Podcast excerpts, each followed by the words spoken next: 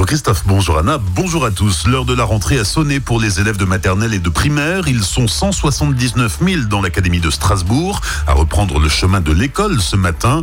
Parmi les nouveautés de cette rentrée 2019, l'école obligatoire des 3 ans et l'école toute la journée pour de nombreux petits. La sieste de l'après-midi vient chambouler l'organisation alors qu'auparavant environ la moitié des enfants de maternelle allaient à l'école le matin et étaient gardés à la maison l'après-midi. Ce sera toujours possible mais les parents devront en faire la demande.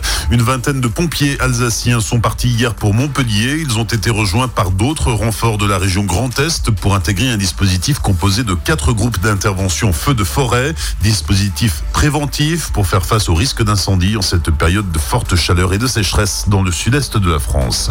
L'auteur présumé des coups de couteau qui ont tué un homme de 28 ans dans la nuit de vendredi à samedi à Colmar a été mis en examen pour meurtre et écroué hier. Une dispute entre les deux hommes a éclaté dans un appartement de l'avenue de Fribourg. Les circonstances de cette dispute restent floues, mais le meurtrier présumé et sa victime avaient bu de l'alcool. C'est le cousin de la victime qui a prévenu les secours. À l'arrivée de la brigade anticriminalité, le meurtrier présumé de 29 ans présentait un taux d'alcoolémie de 1,3 g d'alcool par litre de sang. Le procès aujourd'hui à Colmar de deux jeunes de 22 et 29 ans arrêtés par la police vendredi. C'était à proximité du Champ de Mars. Ils sont accusés d'avoir agressé un groupe de jeunes. L'un d'eux a reçu plusieurs coups de poing au visage. L'un des deux agresseurs a menacé le groupe avec un couteau serpette. Les deux agresseurs présumés ont été interpellés. La police les relie à deux autres agressions survenues les 23 et 27 août. Les deux hommes avaient menacé une autre victime, l'obligeant à retirer à chaque fois 500 euros au distributeur automatique. Déférés au parquet hier, les deux hommes ont été placés en détention. Ils comparaîtront cet après-midi devant le tribunal correctionnel. L'enquête avance autour de l'incendie qui a fait un mort et deux blessés le 21 août dernier à Roufac. Selon les rapports d'expertise, le feu est parti du premier étage de la maison, soit dans la cuisine, soit dans le salon.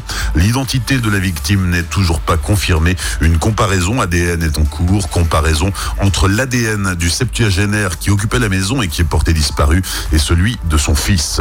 Un parapentiste grièvement blessé vendredi après-midi dans la vallée de Villers. Le parapentiste, un Strasbourgeois de 67 ans, a affronté les vents contraires et fait une chute de 5 mètres de hauteur. Cela s'est passé à Brettenbach. Il a été évacué par hélicoptère vers l'hôpital de Strasbourg Haute-Pierre. Les sports du week-end en football, Strasbourg décroche le nul in extremis contre Monaco. Le Racing s'empare ainsi d'un point qui lui évite d'entrer en zone de relégation. Mené 2 buts à 1 dès la première période, les Strasbourgeois devront attendre la 84e minute de jeu et la surprenante intervention d'Adrien Thomasson pour revenir au score. À l'issue de cette quatrième journée de Ligue 1, Strasbourg se classe 17e du championnat. Jonas Martin, lui, ira poursuivre la saison à Rennes. Le milieu de terrain n'a finalement pas joué hier contre Monaco.